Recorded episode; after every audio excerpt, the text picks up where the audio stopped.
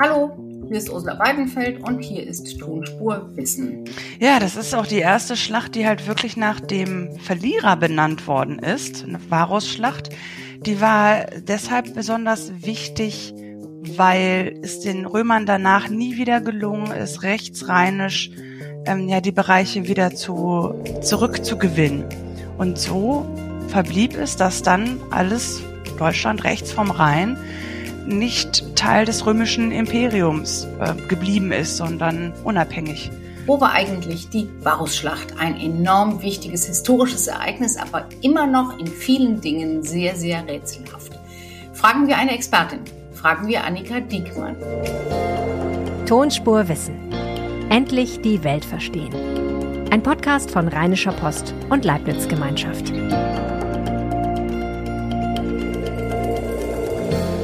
Herzlich willkommen zu Tonspur Wissen. Endlich verstehen, woher ein Teil der deutschen Identität kommt, erfahren, wie Wissenschaftler zusammenarbeiten und wie man vom Wissen der Experten profitiert. Das ist Tonspur Wissen. Sie finden uns jede Woche in Ihrer Lieblingspodcast-App oder auf Spotify und auf dieser. Und ich freue mich natürlich über Ihr Feedback. Wie gefällt Ihnen Tonspur Wissen? Welche Fragen haben Sie? Was sollten wir hier im Podcast mal beantworten? Schreiben Sie mir gerne an tonspur-post.de und ich freue mich natürlich auch, wenn Sie uns bewerten in Ihrer Podcast-App. Dankeschön. Heute geht es bei uns um ein Stück Geschichte, das wir alle irgendwann mal in der Schule gehabt haben. Varusschlacht, Hermannschlacht, Schlacht im Teutoburger Wald. Klingelt da was? Keine Sorge, es ist einfacher als es klingt, weil es sind drei Namen für dasselbe Ereignis. Geschichtlich sind wir im Jahr 9 nach Christus, Römer gegen Germanen. Die Germanen haben gewonnen. Spannend allerdings bis heute die Frage, wo war die Varusschlacht? Um diese Frage zu beantworten, braucht es Hilfe aus der Chemie. Und deshalb spreche ich heute mit Annika Diekmann über dieses Thema. Sie ist wissenschaftliche Mitarbeiterin im Forschungslabor des Bergbaumuseums in Bochum und der Technischen Hochschule Georg Agricola in Bochum. Sie hat ihre Doktorarbeit über die Varusschlacht geschrieben. Hallo, Frau Diekmann. Hallo. Frau Diekmann, wir sind ungefähr im Jahr 9 nach Christus jetzt. Also da ist Augustus, Kaiser von Rom, das kennt man alles noch so ungefähr aus der Weihnachtsgeschichte. Die Römer herrschen in Gallien und treiben ihre Expansion in Germanien auf der rechten Rheinseite voran. Das passt den Stämmen Germaniens nicht. Es kommt zu einer riesengroßen Schlacht zwischen den Römern und den Germanen, zur berühmten Varusschlacht. Dabei werden drei römische Legionen das sind ungefähr 15.000 bis 20.000 Mann vernichtet. Was weiß man über diese Schlacht? Ja, ähm, über die Schlacht weiß man, dass es so die erste sehr große Schlacht war, wo die Römer richtig auf die Mütze gekriegt haben. Die haben sich zu dieser Zeit ja immer wirklich, wie Sie gerade beschrieben haben, immer weiter expandiert und viele Bereiche okkupiert und halt immer mehr Stämme ja, sich einverleibt. Und ähm, zu diesem Zeitpunkt gab es dann zum ersten Mal eine nennenswerte, ähm, einen nennenswerten Widerstand. Insofern, dass eigentlich ein bereits besetztes Gebiet von den Römern sich die Einheimischen aufgelehnt haben und in einer spektakulären Schlacht die Römer besiegt haben und wieder zurückgetrieben haben, links vom Rhein, also linksrheinisch. Also linksrheinisch, das war ja damals Gallien ähm, und rechtsrheinisch, das galt als Germanien oder wurde als Germanien bezeichnet. Diese Stämme, die sich da aufgelehnt haben, wurden angeführt von eben Arminius oder Hermann dem Cherusker, wie man in Deutschland sagt. Äh, warum war diese Schlacht in der deutschen Geschichte so wichtig und warum in der römischen? Ja, das ist auch die erste Schlacht, die halt wirklich nach dem Verlierer benannt worden ist, eine Varusschlacht. Die war deshalb besonders wichtig, weil es den Römern danach nie wieder gelungen ist, rechtsrheinisch ähm, ja die Bereiche wieder zu zurückzugewinnen.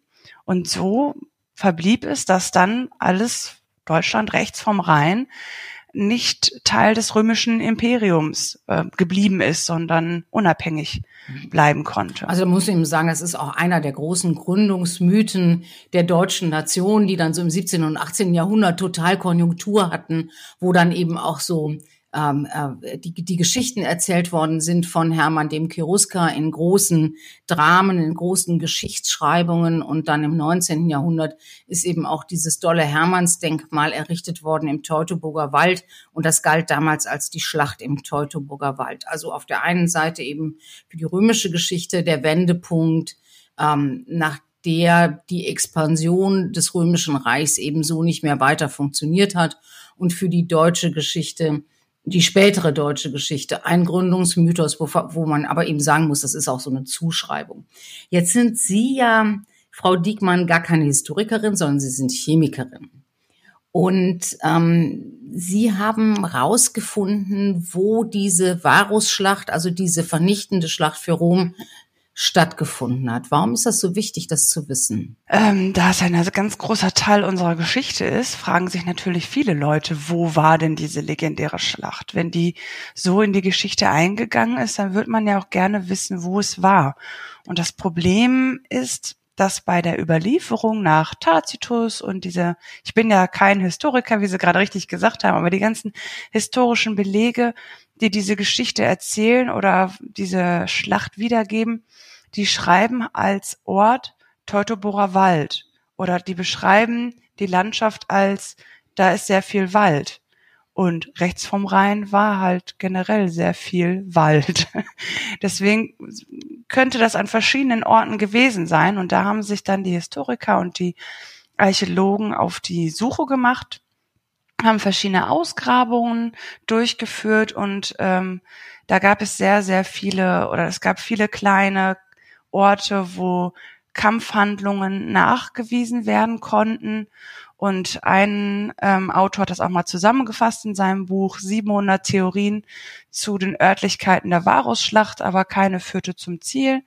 Und von all diesen Kandidaten hat sich dann Karl Griese in der Nähe von Osnabrück, das ist so ein Gebiet, herausgemausert, sag ich mal, weil es da die meisten Indizien gab, es ist das größte Schlachtereignis, was rechts vom Rhein zwischen Germanen und Römern gefunden werden konnte. Mhm. Und daher hat man dann geglaubt oder hat gesagt, in Kalkriese, dieser Fundort ist wahrscheinlich die Varusschlacht, aber es gab halt auch kritische Stimmen, die gesagt haben, nee, wir verbinden das eher mit einem anderen Schlachtereignis.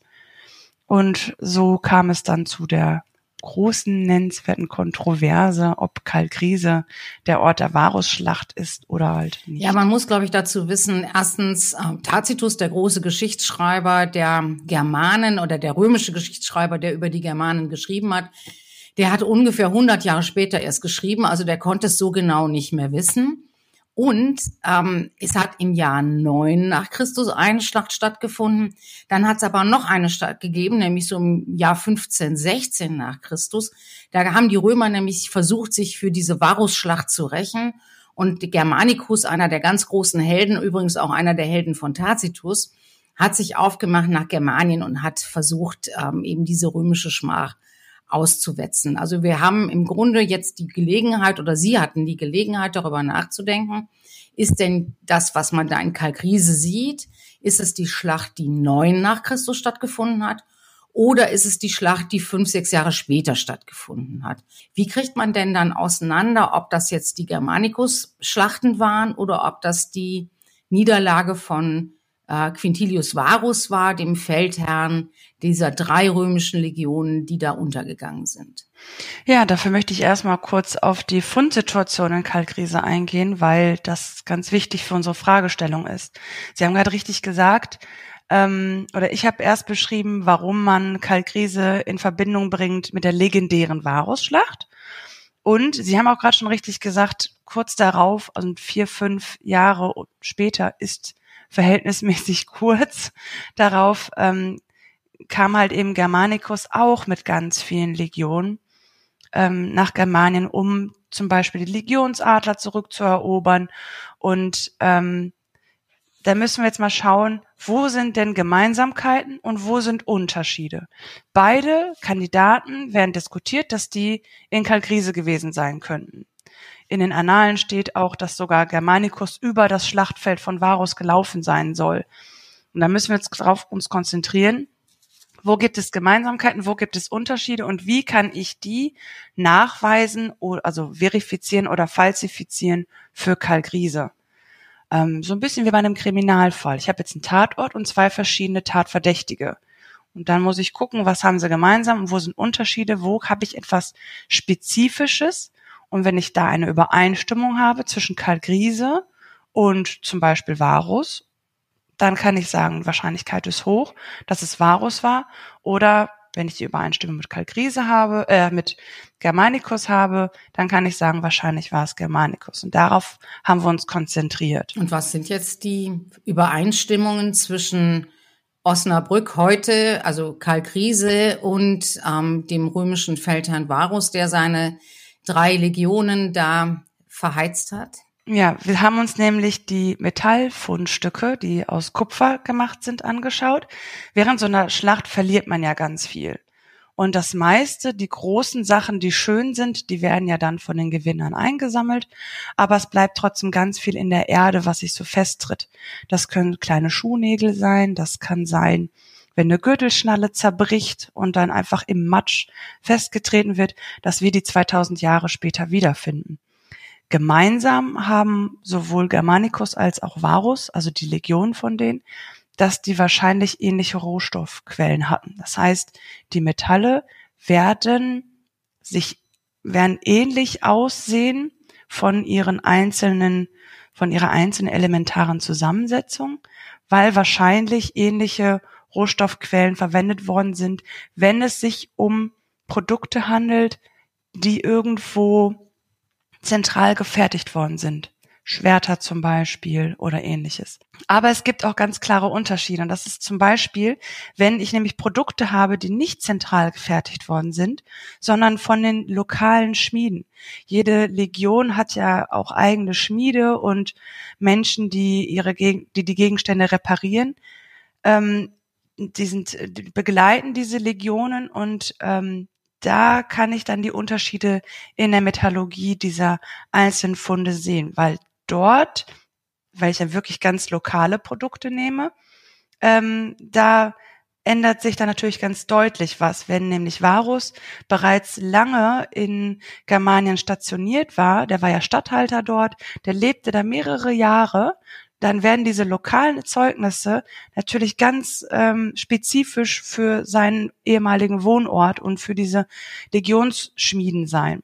Germanicus wurde aber nach dieser äh, Niederlage von überall her abberufen, die Legion. Eine kam aus, äh, also Süd, äh, ganz aus dem Süden, ein paar aus, von überall her. Und da sollte dann ähm, der sogenannte metallurgische Fingerabdruck, die Metallurgie, diese einzelnen kleinsten Spuren in den Produkten, ähm, die halt spezifisch für einen lokalen Ort sind, die sollten dann natürlich ganz, ganz anders aussehen oder sich ganz anders zusammensetzen als die von Varus, der ja schon so lange dort stationiert war. Und da haben wir angesetzt und haben gesagt, dann gucken wir uns das doch mal an. Wir schauen uns einmal ja, man nennt das metallurgischen Fingerabdruck, weil das so spezifisch ist wie ein Fingerabdruck, die Metalle in Kalkriese an. Dann schauen wir uns Metalle an, wo Varus vorher war, zum Beispiel in Haltern und Dankstetten. Da ist belegt, dass der vorher auch dort mal stationiert war. Gucken uns dort die Metalle an. Und dann, weil ja Germanicus auch ein Kandidat ist, gehen wir an Orte, wo Germanicus vorher war und schauen uns dort die metallurgische Zusammensetzung an. Und wenn wir da irgendwo zwischen diesen dreien ein Match haben, dann können wir sagen, die beiden gehören zusammen.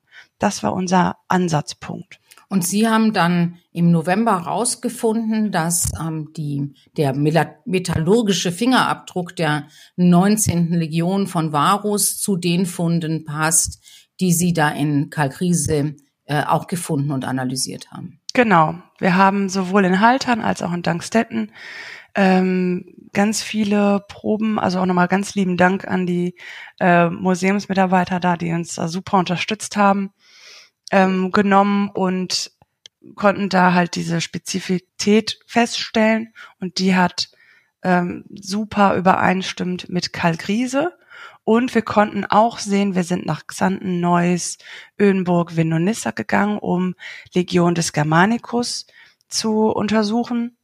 Und da konnten wir sehen, dass die Metallurgie von Karl Griese und die Metallurgie der Legion des Germanicus sich signifikant, also sehr, sehr stark voneinander unterscheiden und auch natürlich, wie zu erwarten war, die Metallurgie zwischen Varus und Germanicus, auch die haben sich unterschieden. Und, und wie macht man jetzt so einen, wie macht man so einen Metallfingerabdruck? Also das ist ja der Punkt, wo Sie ins Spiel gekommen sind und wo Sie im Grunde ja auch am Ende im vergangenen Jahr im November eben herausgefunden haben, das ist jetzt der Standort der Schlacht gewesen. Ja, zum Herzblut vieler Museumsmitarbeiter müssen wir die historischen Artefakte ähm, beproben. Das heißt, ich habe dann einen Standbohrer ähm, mit so einer Durchmesser von eins bis zwei Millimeter, also relativ klein und muss dann Löcher in die Objekte bohren und diese Späne, die dabei entstehen, das ist dann mein Probenmaterial. Das habe ich dann mit nach Bochum genommen ins Deutsche Bergbaumuseum. Da haben wir unser Forschungslabor, habe die dort aufgelöst und ähm, konnte die dann mit einem Massenspektrometer ganz speziellen Massenspektrometer konnten wir die dann messen und dieses Gerät kann halt auch die geringsten Spuren sogar nachweisen, also auch mit Reinraum und allem drum und dran. Und in Summe haben wir über 600 Artefakte beprobt.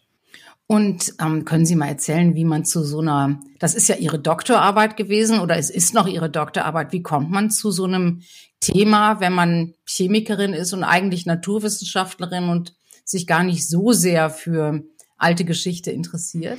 Ja, also interessieren klar, aber ich bin natürlich kein Experte da drin. Was ich besonders spannend finde, ist, wenn man die Möglichkeit hat, über seinen Tellerrand zu schauen.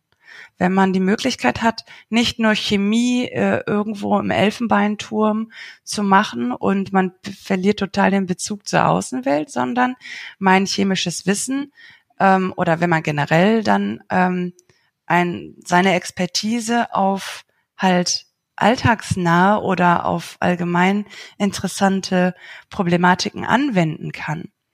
Also ich schätze sehr die interdisziplinäre Arbeit und daher kannte ich auch schon das Forschungslabor im Deutschen Bergbaumuseum und als dann mein Doktorvater, der Herr Prange, ähm, halt mich gefragt hat, hier, ich habe hier ein cooles Thema, hast du nicht Lust darüber eine Doktorarbeit zu machen? Habe ich mich eingelesen, habe gesagt, super, ich mag Kriminalfälle, das ist genau das, ein Kriminalfall. Ich mag interdisziplinäre Arbeit und äh, das, die Fragestellung ist super spannend.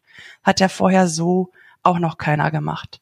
Und was macht Ihr Labor sonst noch so? Was untersuchen Sie sonst noch so? Ja, allgemein arbeiten wir sehr eng mit den Archäologen bei uns aus dem Deutschen Bergbaumuseum zusammen, ähm, wo ja auch viele Grabungen stattfinden oder gemacht werden im Iran und so weiter. Und ähm, die finden natürlich viele Dinge. Das ist dann die Arbeit der Archäologen, ähm, die dann auch zu interpretieren und festzustellen, was ist das, wofür würde das verwendet, wie alt ist das. Und da arbeiten die dann wiederum mit uns zusammen. Die haben eine konkrete Fragestellung. Sind, ist das zum Beispiel ein kleiner Schmelztiegel, den wir gefunden haben, in dem Silber geschmolzen ist oder ist da Gold drin geschmolzen worden oder Eisen? Man kann da so eine Werkstätte finden, aber man weiß ja nicht, was dort verarbeitet worden ist. Und dann kommen die Tiegel zu uns und wir können dann die Oberfläche analysieren und können dann sagen, ja, in diesem Tiegel wurde Silber geschmolzen. Und dann geht's wieder weiter zurück zu den Archäologen, die dann sagen können, ah, okay, so ähm, ist also der Aufbau einer, ähm, ich habe glaube ich gerade Silber gesagt, einer Silberschmiede. Mhm. Und wenn wir jetzt nochmal zurückgucken auf die Varusschlacht und die Schlacht äh, in Kalkriese, äh, was war die oder womit gehen jetzt die Historiker zurück oder die Archäologen nach Kalkriese und wissen, ähm, wenn sie jetzt wissen, da hat die Schlacht stattgefunden, da sind äh, Varuslegionen aufgerieben und vernichtet worden, was ziehen die da draus? Die haben ja im Vorfeld schon sehr, sehr viel gute, also gute Indizien gehabt und Beweise und ähm, oder nicht Beweise, aber Indizien gehabt. Und ähm, eigentlich ist mein Teil der Arbeit eine Bestätigung, was bereits schon festgestellt worden ist. Und es hilft hoffentlich die Debatte ein bisschen ähm, ja zu beantworten, aber keine Disziplin ist die einzig wahre.